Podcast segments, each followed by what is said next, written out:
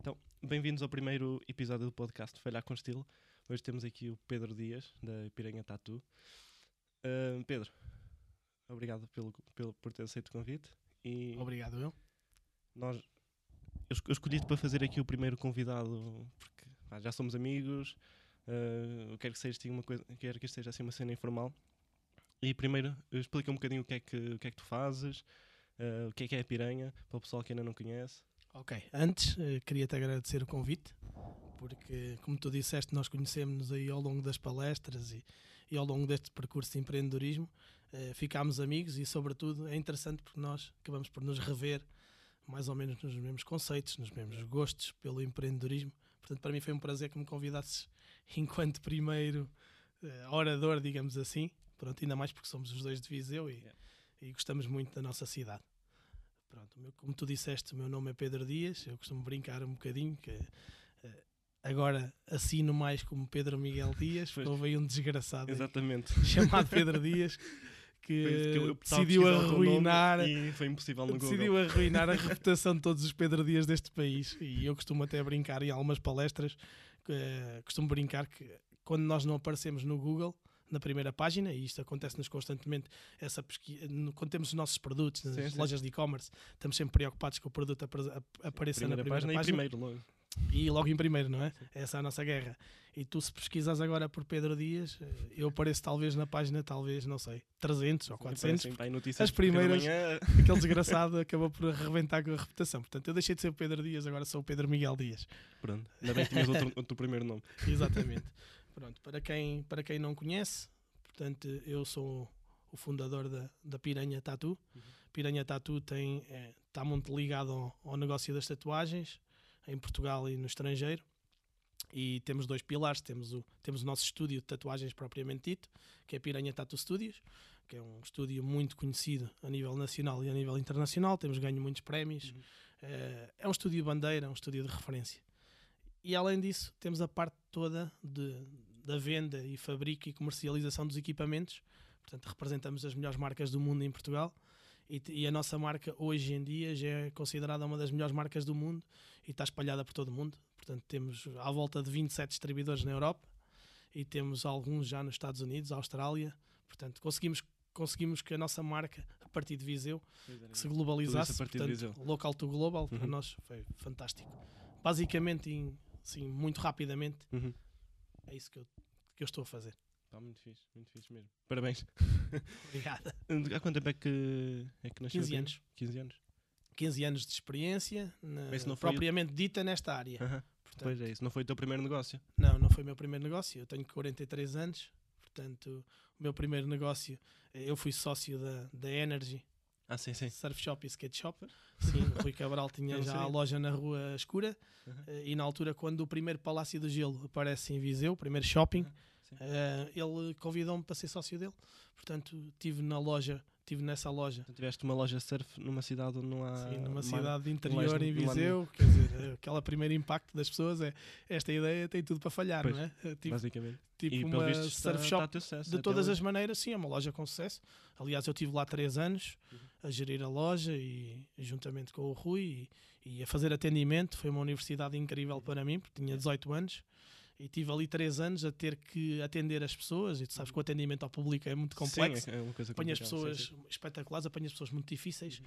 apanhas as reclamações este é um jogo de cintura incrível sim, e aprendi realmente muita coisa foi, foi logo uma grande universidade para mim, tive lá três anos uhum. sabes que era uma loja de shopping yeah. aberta 364 Horários. dias, só fechava um dia que era o dia de 25 de dezembro uhum. horários terríveis, 10 da manhã 11 da noite ininterruptamente, que não podes fechar a porta, com regras. Portanto, para mim foi, foi incrível. Isto com 18 anos. depois para, para a Piranha essa, sim, sim, todas essas experiências todas. que eu te vou contar. Achas que foram muito importantes? Tipo, muito importantes. Eu, eu costumo dizer que acredito pouco em coincidências uhum. e muito menos em sorte. Eu acho que nós vamos criando o nosso percurso de vida uh, ao longo do nosso tempo e vamos colecionando experiências. Uhum. Uh, e as pessoas, as pessoas normalmente, pelo menos aquelas que são audazes, vão colecionando experiências uh, e tal e qual como uma moeda existem duas faces uhum. existe o lado positivo e o lado negativo uh, eu pela minha experiência fui tentando colecionar sempre e olhar sempre para o lado positivo uhum. das minhas experiências e mais tarde todas essas vivências e essas experiências acabaram por me dar uma bagagem e um know-how que eu acabei por, eh, por colocá-lo em prática no projeto da Piranha e Claro. eu acho que se foram criando condições ao longo do percurso para mais tarde vir a ter mais sucesso. Eu, eu, por acaso, ontem estava a ter uma conversa com, com um colega meu um, e, e lembrei-me do teu caso, porque tá- estávamos a falar que a maior parte dos empreendedores que conhecemos, uh, ou os pais, ou os avós, ou tiveram alguém na família que teve uma empresa ou teve uh, diretamente relacionado com a criação de uma empresa. Uh, os meus pais tiveram, os meus avós tiveram uma empresa e, e estamos a pensar até que ponto isso hum, te molda enquanto, enquanto pessoa, ou, ou que traços te, isso te dá eh, durante o teu percurso de vida para depois mais tarde conseguires eh, arriscar de alguma forma a tua própria empresa. Achas Sim. que o, o teu pai teve uma, Olha, o meu pai, empresa, meu tem? pai tem, tem uma gráfica, Uhum. é tipografia ocidental. Um, e pronto, e desde miúdo que realmente eu me recordo de olhar para ele com, com bastante admiração, porque Uhum. ele tinha uma empresa e trabalhava, era empreendedor, uh, tinha muito trabalho, portanto eu tive essa, essa faceta na família, digamos assim, uh, do meu pai, e eu acredito que, que acabou por me influenciar, não é? Uh, eu acredito que sim. Uh, e do outro lado foi interessante porque a minha mãe era professora primária Uhum. eh, e, e ainda acumulava. Ela é, posso considerar uma artista plástica Uhum. autodidata. Ah, ok. Eh, portanto, acabei por ter aqui a influência do mundo artístico, digamos assim, e uma visão de alguém que era, fun- era Uhum. funcionária pública e tinha um- determinadas características. Epá, e depois a parte do meu pai que era negócio, empreendedorismo e, e nunca ter tempo para nada e um rebuliço diário. E, e se achas que isso aí facilitou? Eles apoiaram durante todo o processo de. Sim, os meus pais eu nunca tive, nunca tive, nunca me tipo, travaram. para Nunca uma- me travaram, mas eu- qualquer, Não, a mim não. 9 às 5. A mim não. Eu também acho que sempre tive algumas características de personalidade Uhum. eh, muito vincadas. Eh, Eu quando acredito numa coisa vou até ao fim do mundo. Yeah. E eu acho que era absolutamente. Eu acho que os meus pais me conhecem, como é óbvio, os pais conhecem os Sim, filhos. sim, princípio. Eu acho que eles sabiam que era completamente impossível eh, me domarem, digamos Uhum. assim, porque o meu espírito é, é assim mesmo, é selvagem, é, é muito, muito perseverante, Uhum. muito resiliente e é muito Mas difícil. Se, se calhar também pela experiência que foste tendo em casa que, que te moldaste dessa forma, não é? Sim, sim, eu acredito que sim. Yeah. Também tenho uma história que costumo contar que é, que é interessante. Eh, Nós, quando éramos miúdos, porque eu tenho, tenho um irmão mais velho, quando éramos miúdos, por vezes o meu pai levava-nos para, para a gráfica Uhum. e naquela altura, imagina, pensa, ah, talvez, não sei, talvez 30 anos atrás, pensa, os computadores não eram aquilo que, Sim, sim. não eram o que nós conhecemos hoje em dia, portanto, não havia programas de faturação. Era tudo feito nas gráficas. Uhum. As faturas eram uns livrinhos Yeah. semelhantes a- isto, onde tu fazias manualmente a fatura, guias de transporte, guias de remessa, requisições, todos os jornais, todos os cartões empresariais. Pá, e a gráfica foi um daqueles modelos de negócio Uhum. que mais tarde, com a evolução, sofreu muito porque grande parte do volume de negócio foi substituído Sim, e tiveram que se adaptar de alguma tiveram que se forma a adaptar de alguma forma e se especializar. Eh, e naquela altura eles chegaram a fazer, salvo erro, mais de 30 jornais Uhum. e tinham um volume de trabalho descomunal e por vezes, muitas vezes, o meu pai tinha que fazer serões para dar resposta Sim. a todo aquele fluxo de trabalho. E ele muitas vezes levava-nos, a mim e ao meu irmão, e punha-nos a dobrar o jornal ou a intercalar os livros de faturas. Epá, e levava-nos e no final dava-nos uma recompensa. Obviamente que nós só íamos lá era estragar, íamos estragar jornal porque não tínhamos skill nem Sim, sim, habilidade sim. para fazer nada, mas é interessante como depois essa percepção de que, ok, queres alguma coisa, vens, ajudas, contribuis e depois no final tens a tua recompensa, são valores pá, que espero que consiga transmiti-los também aos meus filhos, às minhas filhas neste caso, porque eu acho que esses valores te moldam e te trazem realmente experiências brutais Sim. para o futuro. Isso aí, se calhar, é um tema um bocado mais profundo depois, essa parte de trabalhares e estás à espera de uma recompensa, se, se calhar depois no futuro nunca acontece, é? na, na tua vida adulta começa a perceber que se calhar muitas vezes trabalhas, mas a recompensa não vem, então tens que, Sim. que gostar do percurso e tens de gostar do trabalho que fazes Sim, paixão. para tens de ter paixão, tens de ter amor por, Sim. por aquilo que estás a fazer, Sem para dúvida. depois não estar sempre à espera da recompensa. Sim, sem por- dúvida. Olha, eu vou-te contar um- uma história. Quando eu comecei o projeto da Piranha, Uhum. Posso dizer que os primeiros 3, talvez 4 anos, trabalhei todos os dias. Epá, e quando eu digo trabalhar, é trabalhar A sério. trabalhar a sério, trabalhar no duro. Estamos a falar, se calhar, de trabalhar 13, 14, 15 horas num dia, praticamente não dormir nada, não, não parar de pensar naquilo. Pá, a troco de rigorosamente zero, Pois. nem um cêntimo. Todo o dinheiro que era gerado era dinheiro que era investido na empresa Uhum. e não retirei um cêntimo. Foram 3 ou 4 anos. Obviamente que ninguém fazia isso se não fosse resiliente, se não tivesse paixão por aquilo que estava a fazer. Sim, é mesmo isso. Portanto, sem a paixão, isso era impossível. Aliás, tu sabes que a maior parte das startups, na tu altura que eu comecei, não se chamavam bem startups, não era? Agora, consideras- consideras-te uma startup? Pela mentalidade que vocês têm, se calhar? Tal- talvez pela mentalidade temos ali coisas que nos aproximam, sim. Uhum.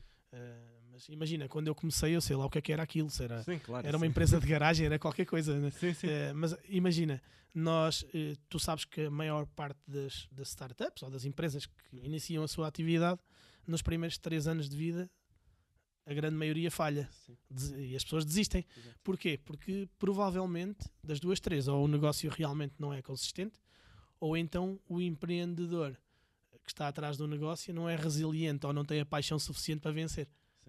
Eh, E eu acho que isso é, é, é um, é um ponto interessante, um ponto de partida interessante, porque quando se fala nisso e vêm esses estudos para cima da mesa, eu começo-me a lembrar que tive 3 ou 4 anos a trabalhar que nem um Trabalhar louco para aquecer. só. para aquecer, literalmente, e felizmente pá, jogava futebol semi-profissional, conseguia ter ali algum rendimento, Sim. Pouco que seja, Dá E- para sobreviver. e na altura eh, aquela que é a minha esposa atu- atualmente, atualmente e única, só, só me casei uma vez, eh, mas que era a minha namorada na altura que nós decidimos viver juntos, com o salário curto que tinha, suportava todas as despesas. Portanto, existem aqui algumas características e alguns contextos pá, que são importantíssimos para no Depois futuro nós sucesso. conseguirmos ter Isso sucesso. mostra, se calhar, a paciência que tiveste à espera de. Sim. E, o- e o gosto que tinhas pela coisa, porque o que, eu, o que eu tenho visto muito hoje em dia, e as startups que falham e assim, e principalmente se calhar mais na minha geração agora, é o pessoal, como temos tudo tão instantâneo na nossa vida, mandamos uma coisa da Amazon, chega passado um dia ou dois dias, da net a mesma coisa, não, não- queremos cozinhar, mandamos vir a Globo ou Eats, ou o que for. Hum, também vivemos num mundo em que, hum, pá, com as nossas redes sociais, nós estamos muito próximos eh, de tudo aquilo que toda a gente sim, faz Sim, e acaba por, eh, talvez às vezes, até induzir um pouco em erro. Exato, era, era isso. Temos essa gratificação instantânea e estamos à espera que tudo que nós façamos na nossa vida se calhar seja instantâneo.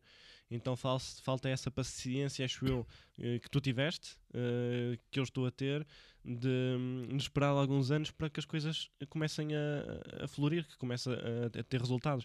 E, e vê-se que muitas startups falham porque existe essa falta de paciência de, de quem está à frente da, da startup porque quer tudo para ontem, quer ser milionário ontem.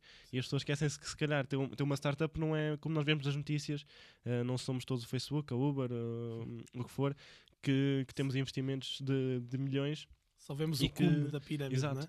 Eh, nós só vemos os casos de sucesso que é tipo 1%, se tanto da- da- do que acontece. Sim. Depois esquecemos de ver todos os outros porque não são tão, tão Eu noticiados às vezes, assim. quando falo nisso, até costumo, costumo dar um exemplo. É exatamente aquilo que acontece quando todos os pais dos, dos miúdos que estão a jogar futebol querem, querem que o filho seja um Cristiano Exato, Ronaldo. Exatamente. Pá, mas esquecem-se que existe um Cristiano Ronaldo ou dois num planeta inteiro. Claro. Pronto, e, e aqui nos negócios é a mesma coisa. Nós vemos três ou quatro ou cinco ou seis casos de sucesso, Epá, mas depois não vemos aqueles milhões de casos de insucesso. E nós temos muito mais a aprender com os casos de insucesso do que com Sim. os casos de Sim, sucesso. sim, isso um bocadinho também o- a parte do nome disto, do falhar com estilo. Eu hum, acho que hum, esta, esta ideia também veio um bocado pela parte da, da, da Infinite Book, de dar- dar-te a possibilidade de falhares para aprender, e, hum, e acho que tens de saber falhar. Uh, e o falhar com estilo é um bocado isso. Hum, tens de saber falhar para aprender o que. para aprender alguma coisa, para tirar alguma coisa daquilo. Não é falhar por falhar e, e não tirares nenhum, o não pensar sobre o que aconteceu, nenhum ensinamento. E, e, e- acho que os, os empreendedores, para terem sucesso, têm que, estar a, têm que saber fazer isso. Porque hum, não, sei, não sei como é que é o teu, teu dia a dia, mas imagino que se- seja parecido com o meu em termos de tu acordas e estás a resolver problemas. Hum. A tua vida é resolver problemas, não tens mais nada. Então tu tens de estar muito à vontade a resolver problemas com pouca informação, rapidamente e muitas vezes a falhar. Sim. E pá, acho, que- acho que acho que é isso que faz um empreendedor e que, e que também não, não, não se percebe muito bem. Pá, tu. A nossa vida, a nossa vida de, de- de empreendedores, Uhum. de empresários, eh, eu costumo dizer, eh, é uma, é uma vida de constante tentativa e erro. Uhum. Eh, Agora, existem aqueles que tentam, erram, não aprendem com o erro e tornam a errar e não conseguem sair Uhum. daquele limbo. E existem aqueles outros que tentam, falham, analisam, percebem onde está o erro Exatamente. e conseguem rapidamente eh, fazer face a esse erro. Inclusivamente, todos esses erros é que acabam por te impulsionar depois, mais tarde, nas tuas melhores decisões. Eu costumo até dizer uma coisa interessante: uma tomada de decisão que eu, feita hoje, que tem grande sucesso, daqui a um ano, poderá ser aquela que mais dano causa na minha empresa. Portanto, Exatamente. há que olhar para o contexto e há que aprender com os erros e há que estudar e há que estar atento. Uhum. Mas obviamente que nós vamos errar porque nós somos humanos, nós não, Sim, claro. nós não conhecemos tudo, não dominamos tudo e o contexto está sempre a mudar. E Lembras- nós, Lembras-te de algum exemplo de, assim, de uma coisa que, sei lá, um, ou um, um grande erro que tenhas feito, ou um grande problema que tenhas encontrado durante estes 15 anos, né? Olha, sim, 15 anos. É assim, que obviamente que eu já errei muitas vezes. Assim, daqueles que te fizeram. Eu, Sim, pá, eu um grande, dois ou grande três. erro, não, não me recordo, até Uhum. porque felizmente numa estrutura como a minha, se eu tivesse um grande erro, provavelmente criava um grande problema. não é? E nós fomos crescendo muito pequenos, fomos Uhum. crescendo sustentadamente e hoje conseguimos estar num, num patamar, obviamente já muito interessante. E eu cada vez mais hum, pondero muito mais as minhas decisões Uhum. hoje do que ponderava quando era pequeno, porque eu quando era pequeno sabia que uma decisão mal ponderada ia-me dar um dano maior a mim. Uhum. Hoje uma decisão mal ponderada pode envolver um dano em 21 famílias. Agora Portanto, eu hoje já perder, não é? sou bastante mais ponderado. Não me recordo assim nenhum grande erro. Eu acho que vou cometendo erros assim de uma forma natural ao longo do Ah, meu eu, eu tenho percurso. dois ou três, se calhar não é erros, mas aprendizagens, coisas que me aconteceram durante o percurso que me fizeram pensar, ok. Olha, é, é fora, do, fora do âmbito da piranha, eh, por exemplo, aprendi, uma, aprendi várias lições, como é óbvio, não é? Mas todas essas lições me acabaram por eh, transmitir Sim, um know-how sim, claro, brutal claro. no futuro. Mas, por exemplo, olha, um dos, um dos erros que eu cometi, por exemplo, eu quando vendi a minha parte na, Ener- na Energy, Uhum. pronto, na Energy o meu percurso foi, foi sei lá, tranquilo, imaculado. Tive lá três anos, agradeço profundamente a oportunidade que tive de pertencer àquele projeto ao Rui, Uhum. Rui Cabral. Hum, na altura saí, obviamente que pá, nos negócios, nas sociedades, há coisas que correm umas melhor, outras pior. Sim, sim, isso acontece. Mas é uma relação. fa- É uma relação e as coisas continuam e, Sim. e eu, eu só tenho a desejar sempre sucesso e, e boa sorte a todas as pessoas que se cruzam no meu caminho. Muito bem resolvido com isso. Eh, mas quer dizer, quando saí, ok, tive ali três anos, mas também já, já tínhamos herdado a, a herança daquela loja com o Rui, portanto o Rui já era um gestor, tinha mais 10 anos que eu, portanto eu, eu, no fundo acabei por aprender muito ali com ele de- do, do negócio em si Sim, sim. eh, e a aprendizagem maior comigo próprio foi sobretudo a nível de a nível alguma, alguma a nível de gestão mas sobretudo a nível de atendimento ao, ao público regras profissionalismo Uhum. Pá, o corporativismo do negócio Sim. portanto eu ali da, da, da Energy retirei muito mais e errei muito menos porque acabava por ter um sócio com mais 10 anos com experiência Uhum. que acabava por eh, conseguir Balançar eh, as coisas. balançar as coisas. Isto é, não estava a tomar decisões sozinho. Uhum. Mais tarde, na, na, na Elephant House, foi um franchising que eu comprei de cartões de saudação. Atenção, não havia telemóveis nem, start, nem smartphones. Sim. Portanto, aquilo, já, já Aquilo que parecia um negócio- acho eu. Eu nasci em 96. Eu exatamente, Não sei. exatamente, Acho provavelmente não. conheci nenhum tipo de. Nasceste em 96 Yeah. e eu em 2000 já andava com uma cangu a abrir clientes. Ah pá, e agora imagina, na Elephant House, o que é que eu decidi fazer? Quando eu vendia um negócio da Energy, na altura, decidi, ok, é hora de continuar as minhas experiências, vivenciar coisas novas, até decidir aquilo que eu quero fazer Yeah. exatamente no meu futuro. Porque eu quando saí da Energy, pá, se por sua vez o negócio corria bem e eu financeiramente estava confortável, por outra vez, profissionalmente, não estava completo. Uhum. Não me imaginava estar 20, 30 anos a- atrás de um balcão com todo o respeito que eu tenho pelas pessoas que o fazem, que é um trabalho super digno, mas para mim, com a minha personalidade, estar atrás de um balcão de 30 anos a fazer sistematicamente aquelas mesmas uh, tarefas, Tarefas, isso ia-me matar todos os dias. Uhum. Portanto, com a minha personalidade não dava. Portanto, aquilo que aconteceu quando eu saí dali, quis ir para a universidade. Portanto, acabei por me licenciar em motricidade humana eh, na versão Educação Física e Desporto. porque Também jogava futebol, era outra das paixões que tinha era o desporto. Uhum. Portanto, tive 5 anos no Instituto de Piaget e consegui me licenciar, sem ter reprovado nenhum ano, com aproveitamento. Mas ao mesmo tempo o bichinho dos negócios estava lá e era impossível contrariá-lo. Portanto, aquilo que eu fiz foi: ok, eu vou tirar o curso e vou, ponto. E eu, quando meto uma coisa na cabeça, é para fazer. E não fica a meio. E termina-se. E ao mesmo tempo estava a jogar futebol semi-profissional. E ainda me fui, eh, decidi me meter num negócio Uhum. que era um franchising da Elephant House, que, que basicamente consistia em comprares eh, três distritos, Viseu, Aveiro e Guarda neste caso, compravas uma quantidade de postais e uma quantidade de expositores. Naquela altura era tudo muito normal, tu mandares um postal para alguém, Sim. Pá, desejar boas férias, eh, desejar o que quer que seja. Da mesma maneira que agora mandamos um SMS, Sim, era naquela altura importante. mandavas um postal, Uhum. sendo que era muito mais rico, ficavas com uma coisa palpável para a vida Sim, e o SMS claro. apagas, né? Um, daí o negócio até hoje existir e nunca acabou.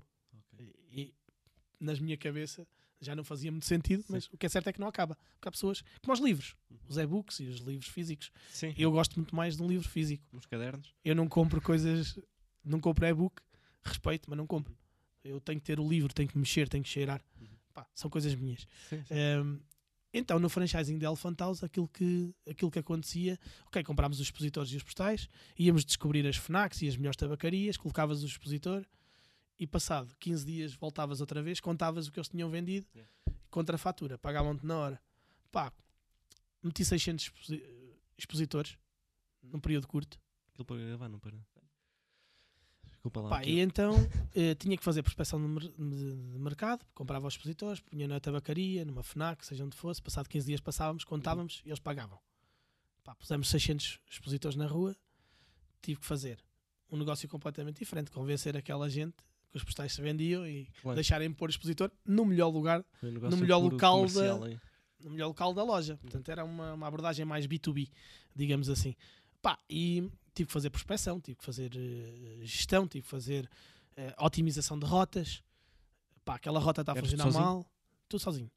Tudo a aprender. Tipo, ok, nunca fiz isto, mas tenho que fazer. Não há nada a fazer, tenho, tenho que aprender. Pá, e o que é certo é que nós em pouco tempo, eu te- comprei uma Cangu, comecei a fazer isso. Inicialmente eu, mas depois quando voltei à escola meti um comercial. Portanto, basicamente foi, foi durante. uh, durante algum tempo, quando eu saí logo da. Não, quando saí da Energy, comecei a fazer isto.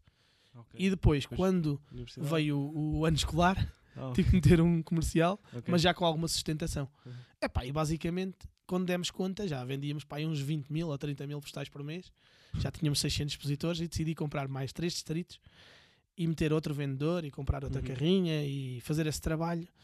Pá, e, hum, criaste uma sustentação do negócio e, entretanto, quando o negócio começa a fluir e a, a ter rentabilidade Uhum. De repente o Master Franchise eram dois sócios, um deles vende a parte dele, Uhum.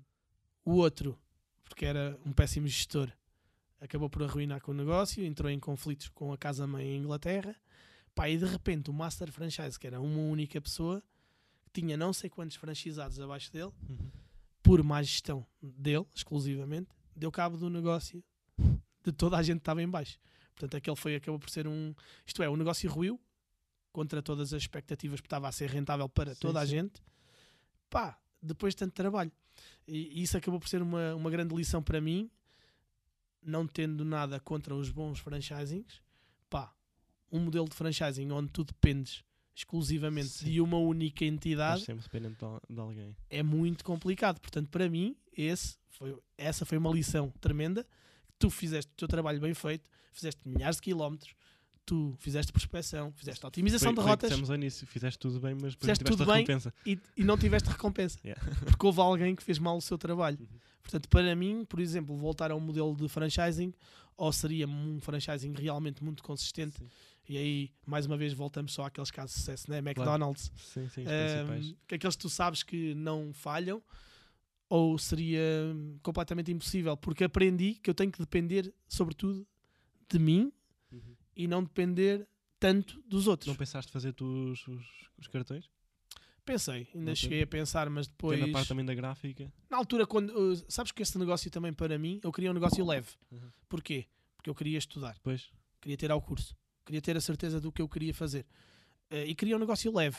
Portanto, para mim também não foi um grande problema, porque pá, só foi um problema pelo volume de trabalho que tu tiveste ao longo de alguns anos que não foi recompensado. Pois. Mais uma vez, olhar para a moeda, virar a moeda ao contrário e ver o aspecto positivo. Gestão, otimização de rotas. Imagina a minha rotina: 8 da manhã, empresa, fazer as caixinhas para o vendedor e para a rua, sair dali e para as aulas, estar nas aulas e treinar, semi-profissional, e depois voltar ao fim do dia a fazer as contas com o vendedor. No final, opá, graças a Deus que isto me aconteceu. Porque todos esses pequenos falhanços Uhum. também me trouxeram uma grande universidade de know-how e de conhecimento e de bagagem e de experiências e de vivências que mais tarde eu sabia perfeitamente que eram perigosas para aplicar num modelo de negócio futuro que na altura não sabia qual era. Então, É e como é que começou? Pá, e começou tudo aí. Porque na altura eu vi uma.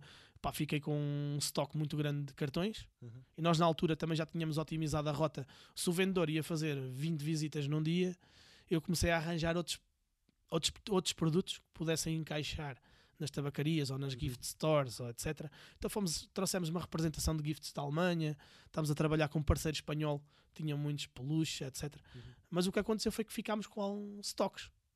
E eu, ok, na minha, na minha visão na altura, bom, eu tenho que escoar estes stocks. Portanto, vou encontrar uma loja, ab- abro uma gift store, escoo o máximo possível. Uhum. Quando já não tiver muita coisa, fecho e já recuperei aquele dinheiro, está ali empatado. E depois logo se vê. Não há problema. Vem um plano B depois. Estou a estudar, estou tranquilo. Então, começou por brincadeira, mais ou menos. é? Quase. Quase por brincadeira. E é engraçado como é que os, os negócios às vezes tropeçam em ti e tu tropeças nos negócios e nas oportunidades. É uma questão de, uma questão de oportunidade, de timing, contexto e de astúcia. Perceberes se realmente aquele negócio é o teu negócio. Uhum. Pá, e abrimos, a- abrimos uma loja em Tondela. Nem quis abrir em Viseu. Até na minha, no meu ponto de vista, pá, meu- a minha linha de pensamento foi: ok, os meus pais estão em Molelos, uma aldeia lá ao lado de Tondela, tenho algumas ligações com Tondela, então decidi: ok, na vez de abrir em Viseu, que tinha que escolher um ponto estratégico e a loja ia, ia ser, ter uma renda muito cara, Uhum. pá, prefiro ir para um meio mais pequeno, estar no centro e aquele meio ser uma loja de referência Uhum. e funcionar melhor. Portanto, foi essa a linha de pensamento. É pá, e correu bem. Abrimos lá a nossa primeira loja, digamos assim. Comecei a escoar as coisas. Também fui à procura em feiras, em Lisboa, em Madrid, feiras, para trazer algumas novidades. Não podias ter só aqueles produtos, tinhas que meter outras coisas. Pá, colocámos, lembro-me, velas, bijuteria. Lembro-me de vendermos bijuteria da Parfois, ainda a Parfois não tinha o modelo de franchising eh, assumido Uhum. só vendia para outras lojas. É engraçado depois olhares para trás e ver o que é que aconteceu no mundo. Eh, e começámos a pôr algumas coisas e a loja começou logo rapidamente bem a funcionar dentro daquilo que era expectável. Começámos a escoar stocks. Pá, começou a correr realmente bem, Sim. ainda que fosse um modelo de negócio pequeno. Epá, e em dado momento nós trazemos um expositor de piercings de um fornecedor inglês que, que se cruzou connosco numa feira dessas em Madrid e começámos a vender muito piercing e começou a haver procura. Mas vocês faziam piercing? ou E nós começámos depois a fazer, Só vendiam. só vendíamos as joias, depois começámos a fazer piercings. Pá, e de repente nós só fazíamos ao fim de semana. Uhum. Fizemos obras no- na loja e criámos um, um gabinete. Não, não, eu não. Deus me livre. Fizemos um pequeno gabinete e começámos a fazer muitos piercings. Uhum. E a seguir as pessoas começaram a pedir para tatuar e nós fomos encontrar uma pessoa para fazer tatuagens. Pá, e rapidamente nós fazíamos mais dinheiro a um sábado. Só fazíamos aos sábados. Sim. Piercings e tatuagens. Juntávamos tudo nas marcações, fazíamos tudo. Fazíamos mais dinheiro num sábado do que fazíamos na semana toda. Na loja. Isso começou mesmo por eh, necessidade, aproveitar oportunidades. Oportunidade. Completamente. Puramente oportunidade. Depois dessa oportunidade, eh, onde nós comprávamos o material, nós não conseguíamos comprar o material em Portugal, Uhum. não havia fornecedores, ou pelo menos o canal era tão fechado, não havia redes sociais, não havia internet, Sim. a internet era obsoleta, não havia lojas online, portanto o canal era muito fechado. Então nós comprávamos um fulano em Barcelona. Esse fulano em Barcelona ofereceu-nos a representação dele para Portugal. E incentivou-me a começar a vender a marca dele. Epá, eu aceitei, pedi-lhe para ele me passar a base de dados e a base de dados tinha 13 clientes. Era uma imensidão, né? 13 clientes.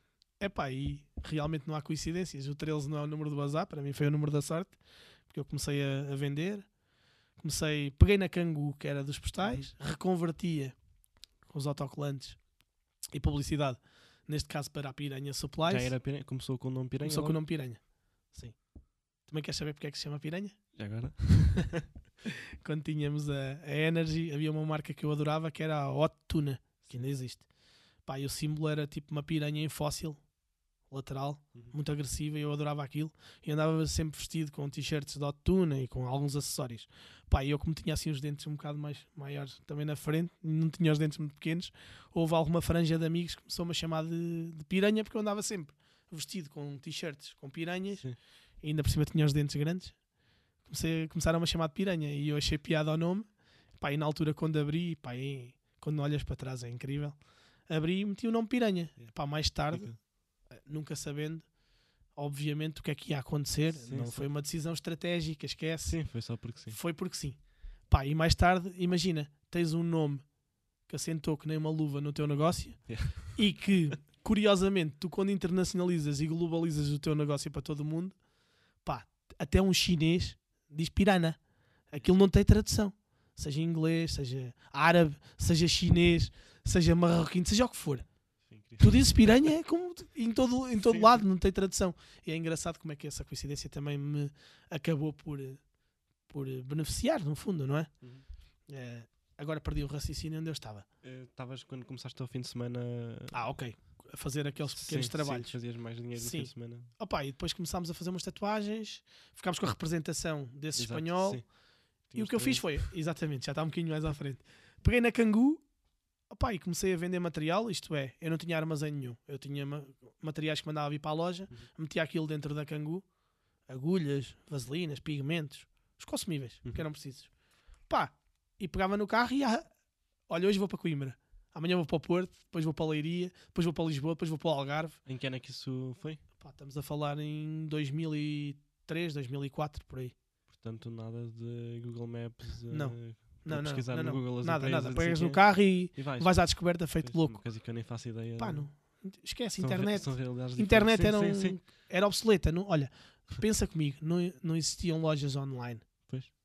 A internet não existiam G- GPS. Esquece, era tudo no esforço. Era tudo muito fechado. Pá, peguei na Cangu e fiz isso. Chegava a Coimbra, havia um miúdo mais alternativo. Oh pá, quero fazer uma tatuagem. Onde é, que, onde é que fizeste a tua tatuagem? Olha, fiz no fulano X, tens que ir àquele centro comercial Y, na loja não sei quê, no menos 3, no menos 4. E eu assim descobri toda a gente. Eu descobri toda a gente deste país que andava a fazer tatuagens. Não havia mais do que 10, Pois. 15 lojas em Portugal. E foi assim que tudo começou. Fui bem recebido numas, fui altamente mal recebido noutras. Agora repara, eu peguei numa cangu e fui fazer prospeção. Já tinha feito isso Uhum. nas postais. Sim, já sabias. Já Mas sabia. fazia. Eu já tinha convencido pessoas que aqueles postais eram os melhores postais do mundo e que tinham que estar no melhor ponto da loja. Uhum. Tinha que convencer aquelas pessoas que aquela marca que eu trazia, que era a melhor do mundo, que eles não tinham que se incomodar com nada, que eu tinha ali aquilo que eles precisavam. Uhum. O que é certo é que eu fui abrindo um, outro, outro, outro. Quando dei conta já não conseguia sair. Porque o volume de trabalho já era muito grande. Abri o meu primeiro showroom. Pá, tinha pedi, emprestado. Meu pai emprestou uma mezanine da tipografia com um pai 15 metros quadrados. 1,70m de altura. Qualquer cliente tivesse mais que 1,70m não podia lá levá-lo porque não, não conseguia estar de pé. tinha que estar de gatas. Pá, imagina a dificuldade. Era muito difícil. As pessoas ligavam-te pá, preciso disto, umas agulhas, um pigmento. Tinha que fechar a caixinha, faturar, ir a correr aos correios e mandar. Portanto, era um processo todo ele difícil, todo ele lento, todo ele moroso. Demorei muitos anos até conseguir fazer a minha primeira vez 10 encomendas. Epá, e chegou uma altura que eu fazia 7, 8, 9, 9 outra vez, 9 outra vez, 8, 7, 9, 9, 9. Não conseguia chegar às 10. Eu parece que era uma malapata que, que estava ali. Pá, porque nós aquilo era tudo por telefone, Sim, o sim. fax, aquele barulho estridente do fax. Tu apanhavas o telefone e o fax fazia um barulho e depois vinha. Pá, muitas vezes ouvias aquele barulho, estavas contente, pensavas que era uma encomenda, era publicidade. Pá, cenas incríveis que tu foste vivendo ao longo do tempo e não foi assim há tanto tempo. Estamos a falar há 15 anos atrás. No dia que eu fiz 10 encomendas, foi o dia que mais me marcou até hoje, do ponto de vista empresarial. Foi quase como deitar uma montanha abaixo. Fiz 10 encomendas, chorei de alegria. E costumo hoje dizer: se hoje fizesse 10 encomendas, chorava de tristeza. Pois. Portanto, todo. Sim, sim. O crescimento das Todo coisas é crescimento incrível. mudou. E olhar para trás e perceber o que é que.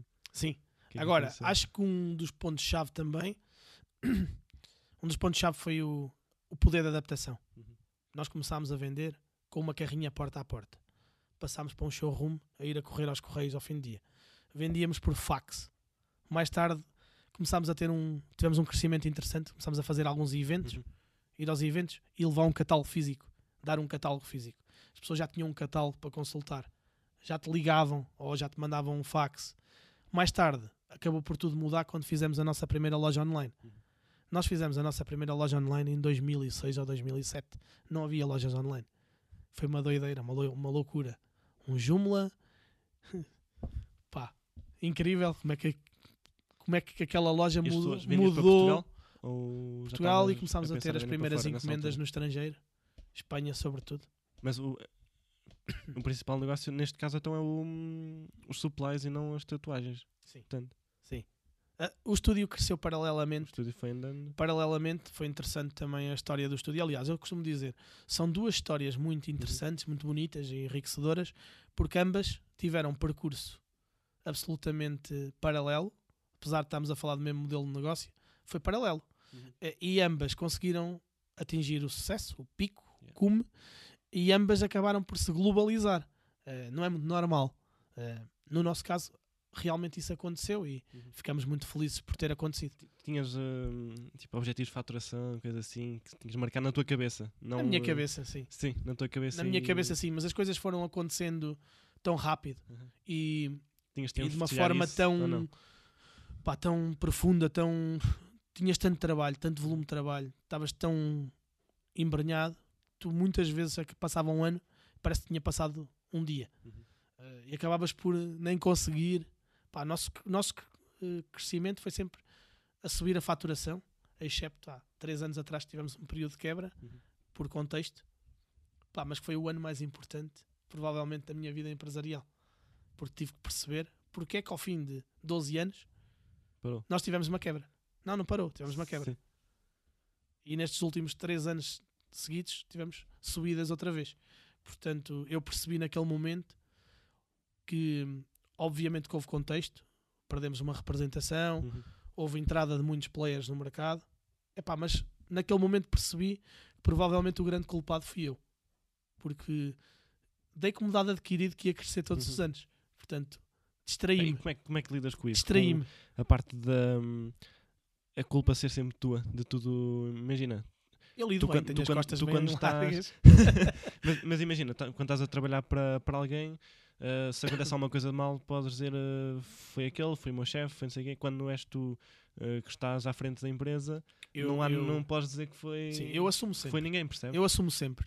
Da mesma maneira que normalmente sou a, a- cara que é visível do negócio, não é? Uhum. Todos os negócios têm uma- habitualmente uma cara, não é? Sim, sim. Eu sou a cara do negócio. Pá, e era tremendamente injusto se quando há sucesso, por norma, a cara que aparece sou eu.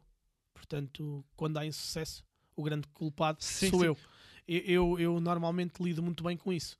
Eh, Eu costumo dizer que, que respiro a piranha 24 horas por dia.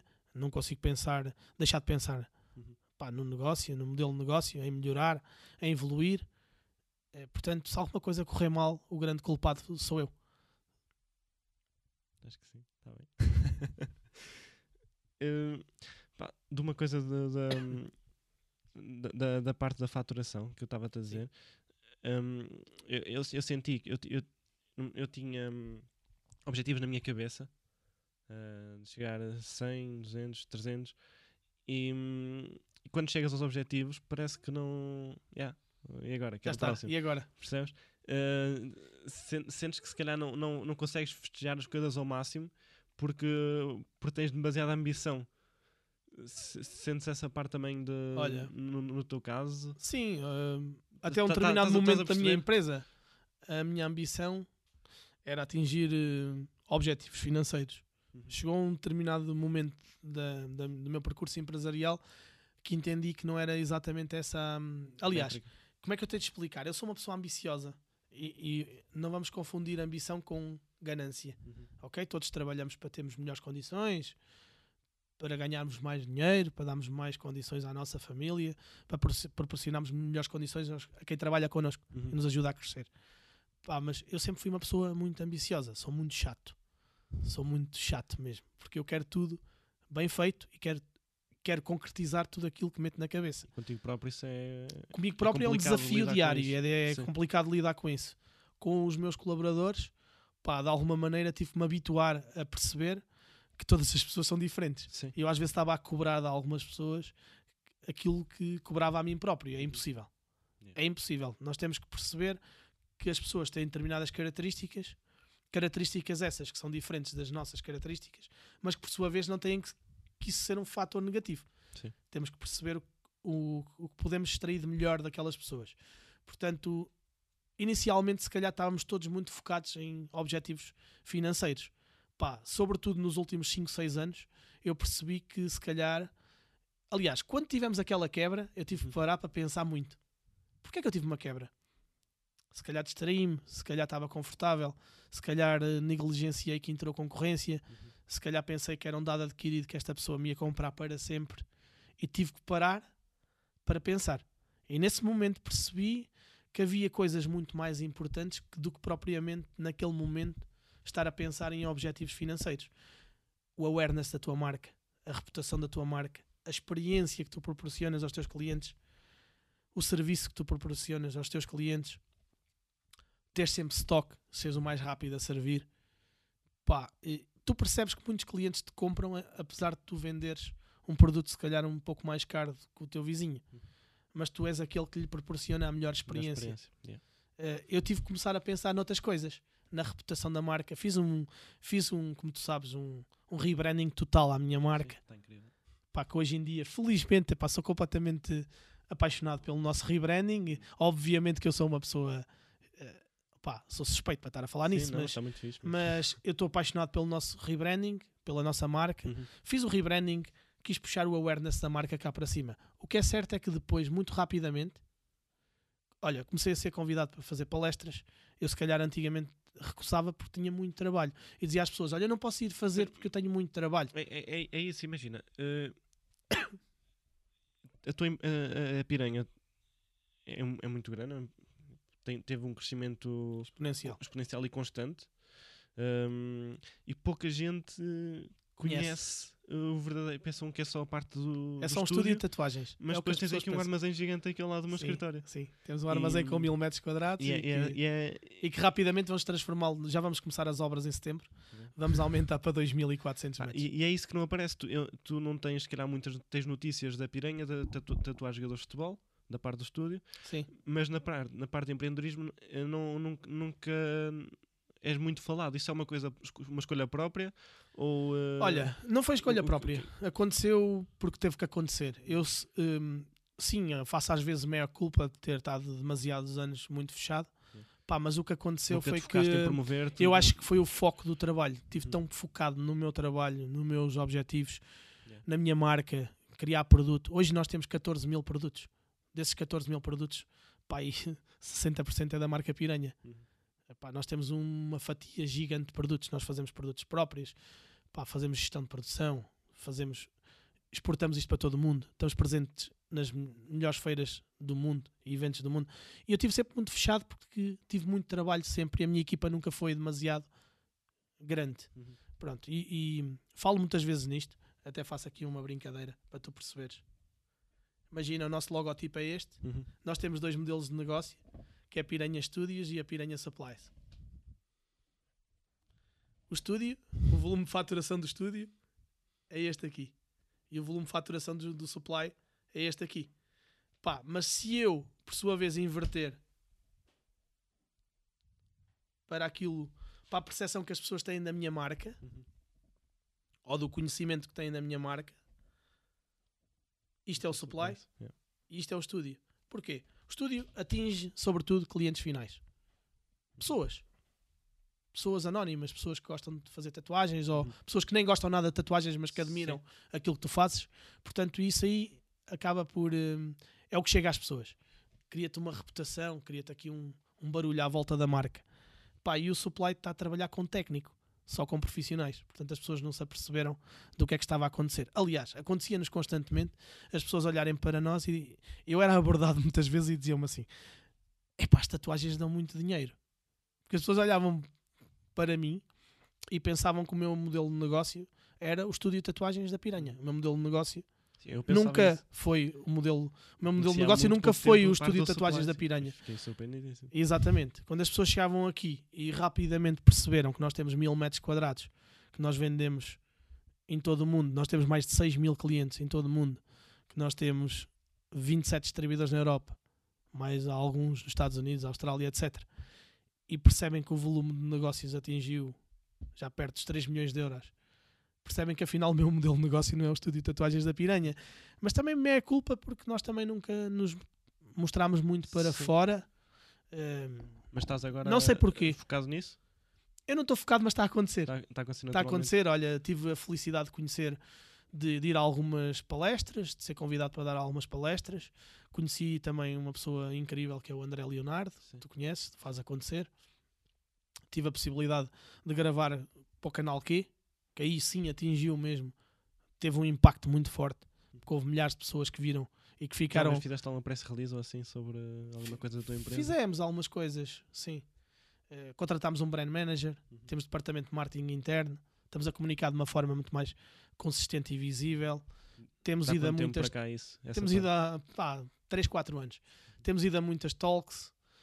Pá, inclusivamente estão-me a convidar para palestras fora do âmbito daquilo que era expectável. Ainda há pouco tempo a Associação Industrial de Mangualde convidou-me para ir palestrar numa, numa palestra que falava apenas e só de logística. Uhum. E foi mesmo interessante porque eu cheguei Sim. lá e imagina, chega lá o, o puto de Viseu das tatuagens que vai falar num, pá, numa conferência de logística onde estão professores universitários e estão representantes de empresas como a Pat Inter, Mangualde, tens a Pat Inter que...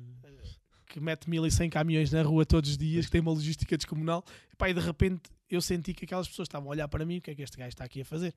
Este gajo tem o estúdio de tatuagens, o que é que ele, está, que é que ele veio falar sobre logística? Desconheciam completamente que o meu modelo de negócio era a é- Piranha é. Supplies. Pá, no final da palestra toda a gente veio ter comigo de boca aberta a dizer que desconhecia. Pá, se calhar é culpa nossa, mas eh, acho que as coisas têm estado a mudar e acho que essas oportunidades que temos tido aí na, na comunicação social, junto de empreendedores, a network que nós fomos construindo, eu acho que as pessoas hoje veem-nos com muito mais respeito e, E e o que- é que percebem aquilo achas- que nós estamos a fazer. Uhum. O que é que consegues retirar aqui da, da empresa? Uh, o que é que tu procuras, percebes? Imagina, uh, se não gostas do- da parte de trabalhar, uh, não te sentes realizado na parte de trabalhar num emprego normal, um, tens conseguido tirar o que queres, uh, estás, sentes-te bem com o que estás a fazer atualmente? Muito bem. Pá, isso é paixão. É paixão. A paixão, paixão, a resiliência. Realmente, quando tu acordas bem contigo próprio e te sentes feliz quando vais para o teu local de trabalho, Yeah. pá, isso diz tudo, não é? Portanto, eu até hoje tenho sentido pá, super realizado. Sentes que descobriste aquilo que querias mesmo, Eu acho que sim. fazer? Cobri, obviamente, também pagas outra fatura, não é? Pagas uma fatura de uma dedicação total. De uma responsabilidade tremenda em cima de ti, porque hoje tens 21 famílias que dependem de ti, portanto, eh, essa responsabilidade está tá em cima das tuas abdicaste de costas. algumas coisas du- durante Abdiquei de muitas coisas. Eu, por exemplo, costumo contar esta história algumas vezes para as pessoas entenderem. O início do negócio foi tão difícil e tão absorvente, pá, com, eh, sem recursos. Uhum. Pá, entretanto nasceu a minha primeira filha, hoje ela tem 11 anos, pá, se calhar nos primeiros 5 ou 6 anos foi altamente prejudicada porque eu estava sempre a trabalhar, sempre fora. E entretanto nasceu a minha segunda filha, que tem agora 5 anos. Pá, e obviamente, como eu já estava noutra fase da minha vida, consegui dedicar-me muito mais, ou Uhum. estar presente muito mais vezes, não cometi, entre aspas, os mesmos erros, se assim o podemos chamar. Pá, e eu noto, apesar das minhas duas filhas me adorarem e eu as adorar a elas, noto perfeitamente que hum, o elo, aquele elo Uhum. hum, de ligação com a mais nova, não eu com ela, porque eu com ela ou com a irmã é igual, mas ela comigo, eu Uhum. noto que é muito mais forte. Tu estiveste ali. Pois. Portanto, há coisas, há faturas que se pagam. É, Sim.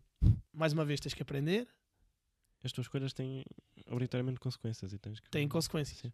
Eh, no meu caso, obviamente que tiveram consequências a nível familiar, obviamente que eles acabaram muitas vezes prejudicados, Uhum.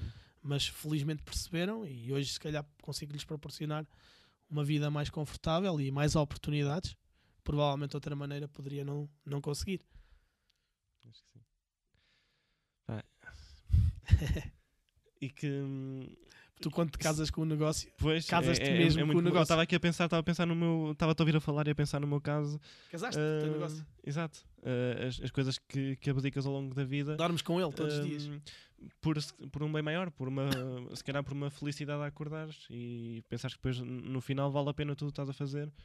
Hum, porque No- no, meu caso vale, Pedro, não é para toda a gente, obviamente. sim, isto não é. Tu e- sabes. E, é- e acho que é isso que as pessoas não percebem. É isso que as pessoas que isto não não é para toda a gente. Isto não é para toda a gente. Tu tens de ter reunido determinadas características dentro de ti pá, que te vão permitir realmente ultrapassar essas barreiras. Não é É. para toda a gente.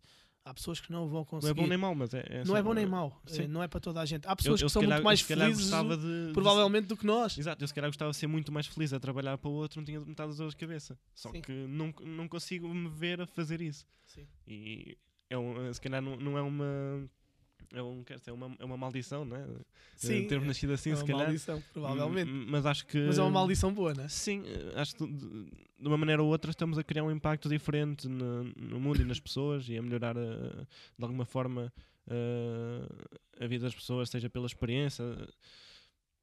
E acho que, não sei, no meu caso vale a pena. No teu, Epá, no pá, meu sempre pela valeu cara, a pena para sempre Passaram 15 anos e todas as pessoas que habitualmente privam comigo costumam-me dizer uma coisa: "Eh, tu consegues me transmitir emoção, paixão e muita energia. Yeah. Quando tu consegues transmitir isso para o outro lado, tens de estar feliz. Claro. Pá, porque se não estiveres feliz é impossível de tu transmitires isto. Eh, e tu perguntas-me, pá, como é que tu consegues ao fim de 15 anos, depois de teres conquistado tanta coisa, Parou a câmara.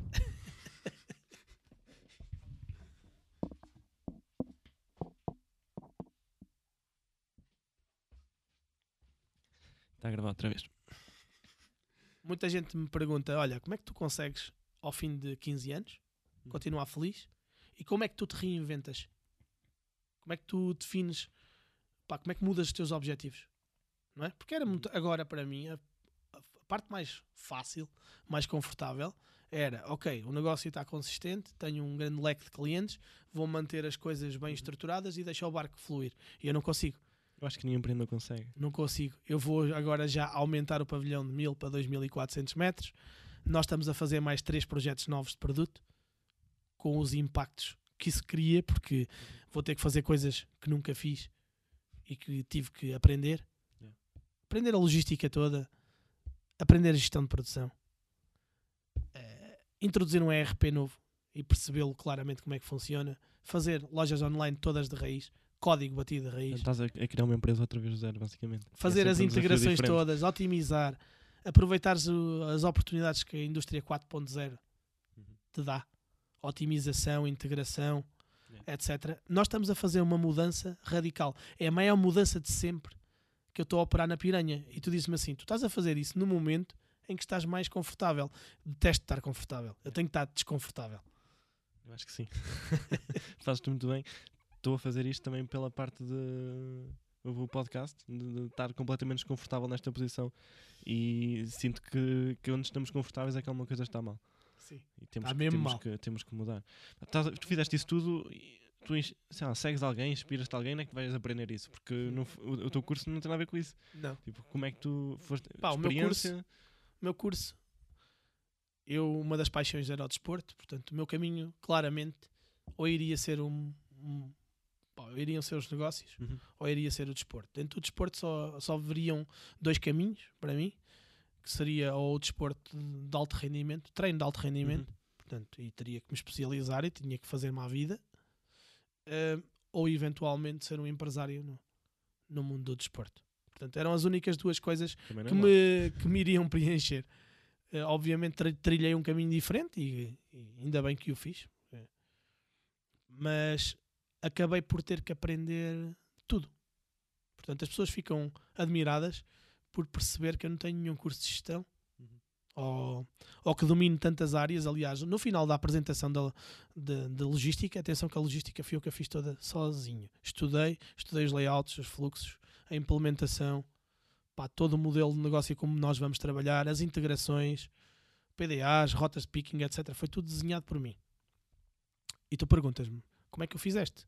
Pá, quando eu gosto muito de uma coisa, leio, leio muito, comprei livros técnicos, fui à procura de pessoas que dominam essas áreas, segui-os, vi, vi talks, vi apresentações e vou aprendendo. Mas, sobretudo, no meu negócio, quem eu conheço sou eu. Uhum. Portanto, eu absorvo os conhecimentos gerais e depois tento trazer esses conhecimentos para o meu modelo de negócio. Eu, é isso que faz a diferença. E muitas vezes, sabes o que é que me acontece? Às vezes, eh, contrato outsourcing, consultoria, Uhum. trago-os e chego à conclusão que eu, pá, já sei muito mais do que eles. Atenção, dentro- isto, eu não não estou a dizer isto, eu não quero que as pessoas interpretem isto mal. Não, eu- é eu- nenhuma eu- ga- eu percebo- eu gabarulice, percebo não, é nada estás a dizer perfeitamente. O meu negócio eu conheço eu. Exato. E, e muitas vezes tu ficas Tiveste frustrado. 15 anos para aprender como é que aquilo funciona. Depois, quando chega alguém. Ficas de fora, frustrado quando vem alguém que um supostamente vai ajudar a desbloquear para um problema que tens e percebes que aquela pessoa não te vai ajudar, vai-te complicar o sistema. Portanto, Lá vais ter tu que pensar outra vez. Sim, então-.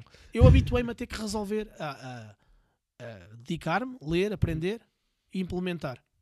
Eh, Obviamente que em muitas áreas e pelouros da minha empresa também, acima de tudo, dividi em departamentos. Criei departamentos. Sei lá, falta em marketing, que é mais fácil.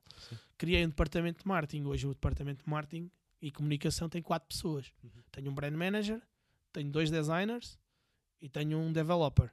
Mas ainda trabalhamos em outsourcing com algumas empresas. Uma na área das TIs, tecnologias de informação, e toda a parte de lojas online, integrações. E na parte de comunicação, temos uma parceria com a PGD, Pedro Gomes Design, que é um parceiro. Trabalha comigo, foi ele que me fez o rebranding. Trabalha não só comigo, estratégia de comunicação e toda a estratégia e planeamento de, de marketing, mas trabalha também comigo desenvolvimento de produto. São designers de produto geniais. Portanto, nós conseguimos fazer, traba trabalhar internamente, mas também trazer muito valor acrescentado de fora. Porque Portugal é um país incrível, tem talento que não acaba. Portanto, eu também, hum, acima de tudo, tento aproximar pessoas com muito talento da minha empresa e contratar pessoas com talento e aprender todos os dias com eles. Pronto, eu acho que nós temos sempre a aprender com eles. Agora, é um erro pensar que o empresário resolve os seus problemas.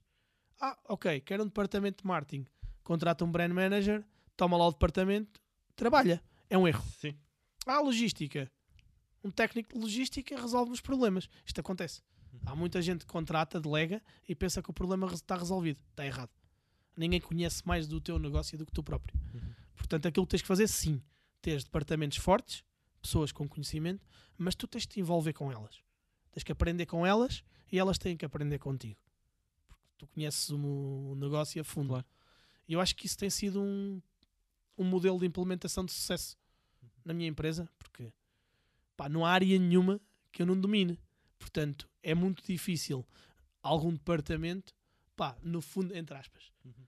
passar-te a perna, Sim, sim. tipo, estar a fazer as coisas erradas e querer-te fazer ver que as coisas estão certas. Tu dominas, porque tu estudas, tu sabes aqui realmente a fundo. Acho que a, a- parte de, de delegar e o, o, o que, que vejo muito na, na net o pessoal a dizer é de a pessoa, a pessoa ou quem vais delegar tem que fazer nunca vai fazer o que tu ias fazer, não é? Tem que fazer tipo 80% da qualidade que ias fazer e tens que estar bem com isso porque nunca ninguém vai fazer igual a ti. Uh, esquece, porque tu vives aquilo, tu respiras aquilo, não, tu não consegues exigir a ninguém que viva e sinta as coisas da mesma forma que É tu. impossível. E, e- e isso aí, claro que depois reflete-se no, no, no trabalho, no output que vais, que, que Eu acho que tu deves ter trazer. sentido isso já no teu percurso. Tipo, começas a tua startup Uhum. e ao início fazes tudo. Sim. Não é? Tu és o gestor, tu limpas, tu arrumas, tu fazes expedição, tu és o comercial da empresa, Uhum. És o estratega, és o, és o teu próprio departamento de marketing. Não é? E habituas-te a fazer as coisas de uma maneira. Yeah. E depois, quando tu começas a crescer, tens a necessidade de começar a contratar pessoas para determinadas tarefas. A essas pessoas vais ter que delegar. E atenção, não nada contra delegar. Uhum. Uh, antes, pelo contrário, já lá chegamos. É pá, mas tu tens uma forma de pensar e de agir. E tu queres que aquela pessoa Seja igual. seja igual. Isso nunca vai acontecer. Yeah. Nunca vai acontecer. Até porque são pessoas diferentes. Em cargos diferentes, em posições diferentes e em hierarquias diferentes. Isso foi o mais difícil para mim. Porque eu dominava tudo de ponta a pavia e tive que começar a delegar. Portanto, foi muito difícil. Era quase que me estarem a tirar um, um filho dos braços e, e não consegui controlar. Achas que falham aí muitas startups ou muitas empresas? Talvez, mas eu acho que lá está. Porque hum, tem que haver aqui um equilíbrio, ok? Eh, por exemplo, eu vou-te dar um exemplo. No momento em que eu quebrei, nesse momento decidi, isto é, que tive a minha primeira, pela primeira vez na minha vida não cresci, Uhum. tive que pensar muitas coisas e pela primeira vez na minha vida decidi fazer uma reestruturação, criar departamentos. Uhum. Criei tarefas, criei departamentos, hierarquias eh, e decidi que algumas coisas ia deixar de as fazer. Pá, tiveste 10 anos, eh, tudo um bocado confuso, né? sim, E é isso que as pessoas não percebem. Todas as empresas são uma confusão. sim. Uma sempre, confusão. sempre. Uma- um caos organizado. Yeah. E quem vê de fora pensa, pensa "Ih, estes gajos estão muito incríveis. Mas depois entras lá e não, está tudo. Não, está tudo. Porque nunca há Esquece. um, um plano definido. É impossível. Esquece. Principalmente no mundo hoje em dia haver um plano, um plano Não. definido das coisas. Depois, ah, criámos departamentos, criámos hiera- hierarquias, traçámos alguns objetivos, ainda de uma forma um bocado desorganizada, ok, normal.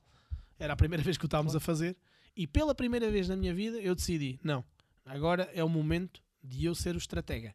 Uhum. Eh, E, e tenho lido vários livros e num dos livros vi uma coisa que achei uma piada, que dizia, a determinado momento, o empresário não tem que trabalhar na empresa, o empresário tem que trabalhar a empresa. Uhum. Portanto, eu naquele momento comecei a trabalhar a empresa. Isto é, eu deixei de atender telefonemas, eu atendia telefonemas. Uhum. Um cliente, olá Pedro, tudo bem? Olha, queria encomendar umas agulhas, uma máquina, o que, é que, o que é que tu recomendas? Eu ainda fazia isso, Para mim é normal. ainda, faria, ainda fazia isso. Mas repara numa empresa que atingiu a Sim, dimensão que a claro, minha empresa claro. atingiu. E uma pessoa ligava a um cliente e dizia: Ah, daqui fala ao Joaquim ou ao Manel. Não, não, não. Está a perceber? Eu só falo com o Pedro. Ponto. Uhum. Tens que partir isso. Yeah. Pá, não. Vais ter que falar com o comercial, não te preocupes. Se houver algum problema, não bem fores entregue, bem não atendido, se tiveres alguma reclamação, falas comigo. Pá, mas vai ter que ser. Uhum. Tive que deixar de fazer isso. Tive que deixar de fazer N de coisas que habitualmente fazia e que eram operacionais, mas que por sua vez já não traziam valor acrescentado. Não é? Porque tu, imagina, tu vê, sei lá, fizeste uma venda, Uhum. ok? E eu fiz, a venda está feita. E a seguir vamos imaginar que eu vou fechar a caixa. Fechei milhares de caixas. Eu vou fechar a caixa e vou fazer a expedição. Pá, naquele momento, pensa comigo, é uma tarefa importantíssima Uhum. pela conferência, pelo aspecto que a caixa chega, acondicionamento, etc. Mas tu, eu, neste caso, deveria estar a pensar numa estratégia para a empresa ou deveria estar a fazer uma nova venda a um distribuidor. Porque aquela a- venda aquilo está não concretizada. A venda está feita, não vai acrescentar valor. depois vai acrescentar valor. Sim. Nós não podemos perder valor naquela experiência, mas eu não vou acrescentar, eu pessoalmente não vou acrescentar mais valor Podias estar Aquela a cadeia. tempo noutra coisa que, que falar com o distribuidor, valor. a fazer uma Sim. venda ou a criar uma estratégia Sim, ou, sim, sim. pensar Não, no modelo de negócio. Portanto, imagina, pensa comigo, eu tive que largar tudo, pá, nervoso, que eu não queria largar era nada, Uhum. e dizer assim, ok, agora é o momento de deixar de trabalhar tarefas operacionais da empresa e passar a trabalhar a empresa. O que é que eu quero que seja a piranha no futuro? Uhum. A piranha 2.0. Yeah. Daí surgem o rebranding, daí surge, pela primeira vez começámos a fazer produtos 100% feitos em Portugal, desenvolvimento 360, uma fonte de alimentação eletrónica que fazemos cá em Portugal. Fazemos a eletrónica toda em Portugal. Uhum. O casing, o packaging. Pá, estamos a falar de gestão de produção à séria com 12, 13 indústrias para fazer um produto. Uhum. O que é certo é que esses produtos mudaram completamente a percepção que as pessoas tinham da piranha. Começámos a ganhar prémios cá em Portugal, clubes criativos. Começámos a ganhar prémios no Core 77. Ganhámos prémios da European Product Design Awards, que são os prémios de design na União Europeia. Foi a primeira empresa do mundo de tatuagens na Europa a ganhar prémios de design nos produtos. Portanto, nós começámos a pensar e a estruturar um modelo de negócio. E eu comecei a pensar em empresa. O que é certo é que nos anos seguintes tivemos crescimentos exponenciais. Portanto, aquilo que me custou muito e que me parecia às vezes até errado, estava certo. E é muito difícil agora. Não posso querer que as outras pessoas a quem delego Claro. pá, que façam as coisas como eu as faço, porque são pessoas diferentes. Acho que sim. Já estamos para aí uma hora e qualquer coisa. Portanto, vamos tentar fechar isto. Ahm, Senão, não sei. senão passamos aqui o dia. Exato. que hum, não indo ainda para a parte do- dos conselhos, normalmente que pergunta é que não te, é que não te fazem, gostavas que, que te fizessem de pá, ter assim alguma coisa que- diferente do habitual, sabes? Sei lá, não me ocorre é, nada, É como porque começou, realmente, é o... realmente, ultimamente, nos últimos 3, 4 anos, temos aparecido consecutivamente e acho que já me fizeram todas as perguntas. já, já foi tudo. Eh, acho que agora és tu que tens que me surpreender. Tens que me fazer uma pergunta que me Ah, surpreenda. agora, já- agora já não dá. Tinhas dito isso antes. não, eh, Porque é difícil, sabes? Porque, sei lá, Pois é, já me fizeram mil e uma perguntas. Não sei, acho que se calhar fi- finalizávamos com aquela parte. hum, isto pergunta-se sempre aos empreendedores todos, mas acho que é mesmo muito importante e é de onde se tira mais valor. É, o- os conselhos que davas a alguém que tivesse a, que tivesse a começar ou que quisesse criar uma empresa. Essas são, eu Yeah. costumo dizer, essa é a pergunta que nunca deviam fazer. Eu sei. Eh, porquê?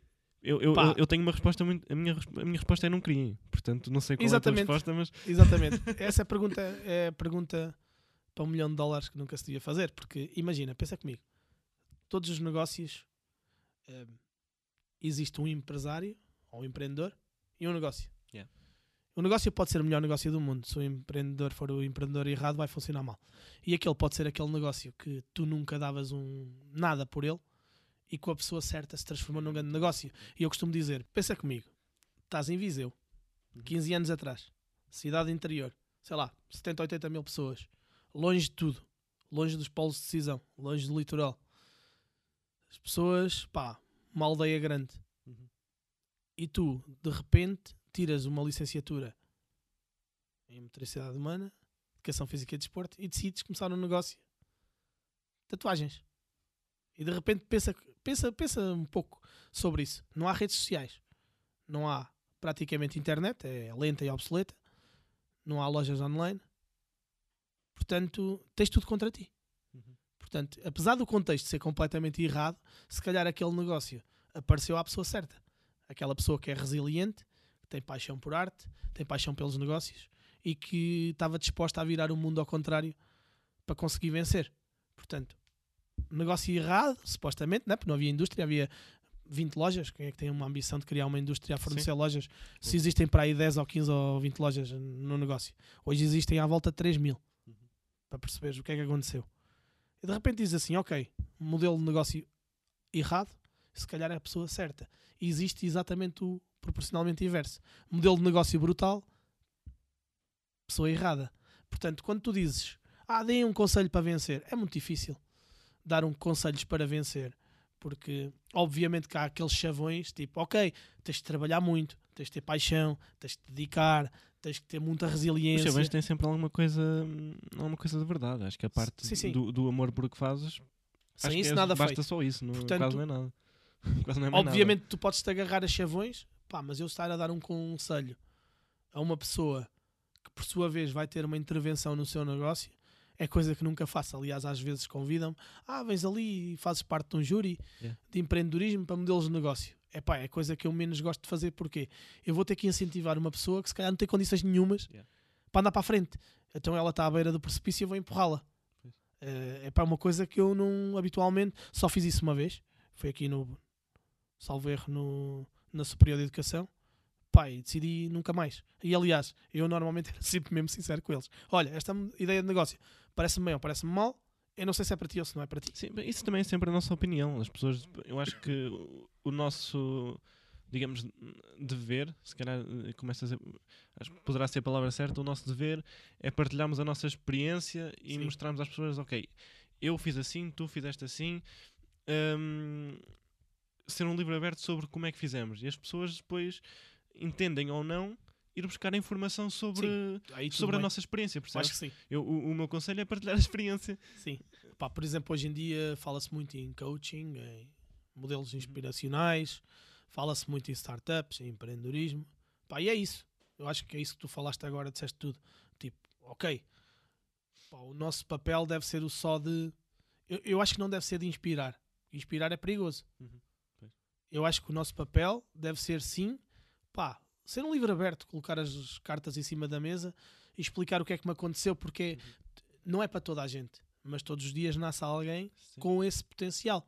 Pá, eu acho que essas pessoas Essa pessoa tem têm hoje muito coisas. mais oportunidades Uhum. do que eu tive, por exemplo. Pá, no, no meu Sim, tempo. eu, eu tive muito mais. eh, Sim, no meu tempo sim. não se falava em empreendedorismo, não se falava em business angels, não se falava Eu fui em buscar dinheiro a crowdfunding. Ok, Eh, crowdfunding, pessoas. esquece, não, não- existia nada disso. Tinhas Existia a tua vontade de querer fazer as coisas ou não. Yeah. Epá, ele vais no pelo ou não. Yeah. Portanto, ok, Temos desafios Brutal. diferentes também, mas o próprio mundo e o, e o próprio e o próprio pá, a própria Sim. sociedade criou aqui ferramentas interessantes para quem tenha condições. Pá, mas essas pessoas vão ter mesmo de ter isso dentro do, do seu eu, senão não vai funcionar. acho que sim. Pedro, já passámos muito, muito tempo. Pá, foi Isto, incrível. quando dois Pedros se É, encontram, mesmo. dois criativos, é um problema. Pá, Porque temos foi- que cortar o microfone, senão eles não É. se calam. Foi muito fixe. Obrigado por, eh, por teres vindo. Espero que as pessoas estejam- tenham, tenham gostado. Eh, temos aqui muita coisa para, para aprender e, e perceber a tua experiência é incrível. E pronto, continua, continuação de bons negócios. Eu é que agradeço, agradeço hum, a, oportunidade que me deste e pá, eu uma das coisas que eu mais aprecio é a partilha, é o network, é a troca de experiências. Também foi algo que durante muitos anos esteve muito preso e muito e muito com muitos travões em Portugal, não é? Hoje em dia acho que as gerações estão muito mais abertas à partilha, fazer network, conversar, falar sobre as experiências. Pá, eu acho que no final todos nós temos muito a ganhar com este tipo de experiências e só tenho de agradecer o convite. Sinto-me honrado por ter sido o primeiro. Pá, e, e fez sentido que fizemos aqui em Viseu. Yeah. Para quem não conhece, Obrigado. que visite, não é? Exatamente. Obrigado, Pedro. Está feito. Boa sorte. Olha só para ali para depois tirar um print daquilo.